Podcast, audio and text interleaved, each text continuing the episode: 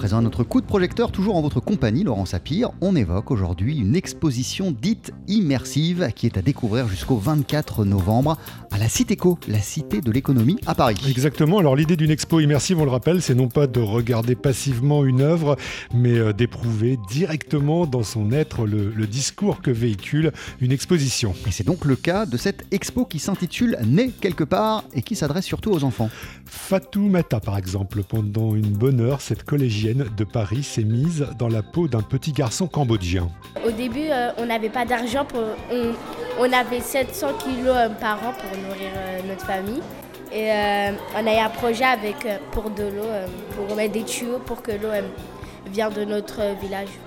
Le Cambodge, mais aussi le Cameroun, la Colombie pendant un peu plus d'une heure. Donc le visiteur peut aussi se mettre dans la peau d'un chef de village bantou ou d'une vétérinaire pour euh, tortues marines en Polynésie. On écoute Marion Lefebvre, chargée de production à l'association Art Anima, qui est à l'origine de ce projet avec l'Agence française de développement. On devient quelqu'un d'autre euh, qui habite dans un autre pays et on, dé- on découvre un peu les problématiques euh, auxquelles ce personnage est confronté, problématiques environnementales, sociales, économiques, voilà.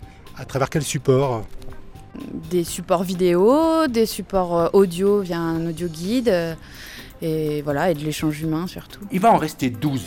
Ces 12 sacs de 1000 Adam, tu vas pas les vendre comme l'année dernière à un prix bas. Non, non, non, non, non. Tu vas faire partie de la coopérative. Et en faisant partie de la coopérative, tu vas avoir le droit de stocker tes 12 sacs de 1000 dans le... Le grenier. On l'aura compris, le support le plus important quand même hein, dans ce type d'expo, ce sont des comédiens qui interprètent des personnages auxquels sont confrontés les visiteurs, euh, transformés eux aussi en personnages. Parmi ces comédiens guides, il y a donc celui qu'on vient d'entendre à l'instant, Abdeslam Laroussi Rouibat, qui joue en fait plusieurs rôles dans ce même espace-temps d'une heure. Alors quand euh, l'expo commence et que les spectateurs sont tous dans l'agora, on vous distribue des personnages. Et du coup moi, en tous les cas, je suis comédien, mais j'accueille les, personnages qui viennent au Cameroun.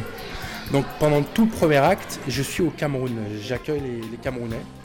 Donc du coup je leur explique, moi c'est la déforestation massive, le braconnage des éléphants, c'est la problématique au Cameroun.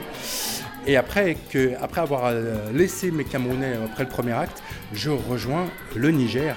Et là, je parle à mon autre ami Adam, je lui parle du moringa, un arbre qui, on peut, qui pousse un peu plus facilement que les autres et qui du coup amène beaucoup de choses. Mais après avoir quitté le Niger, je vais vite faire le médecin au Cambodge. Voilà comment apparaissent bien plus clairement pour des visiteurs français le quotidien d'autres habitants d'ailleurs, avec au final une question que tout le monde a en tête à l'issue de la visite. Et maintenant, comment agit-on pour l'avenir de la planète? Né quelque part, une exposition à voir à partir de 8 ans à la Citéco, la cité de l'économie. Euh, c'est situé place du Général 4 roues dans le 17e arrondissement de Paris. Et c'est une expo à découvrir jusqu'au 24 novembre. Merci beaucoup Laurent Sapir. À tout à l'heure. On poursuit sur TSF Jazz avec cette rencontre incroyable entre Antonio Carlos Jobim et Frank Sinatra. Voici The Girl from Ipanema.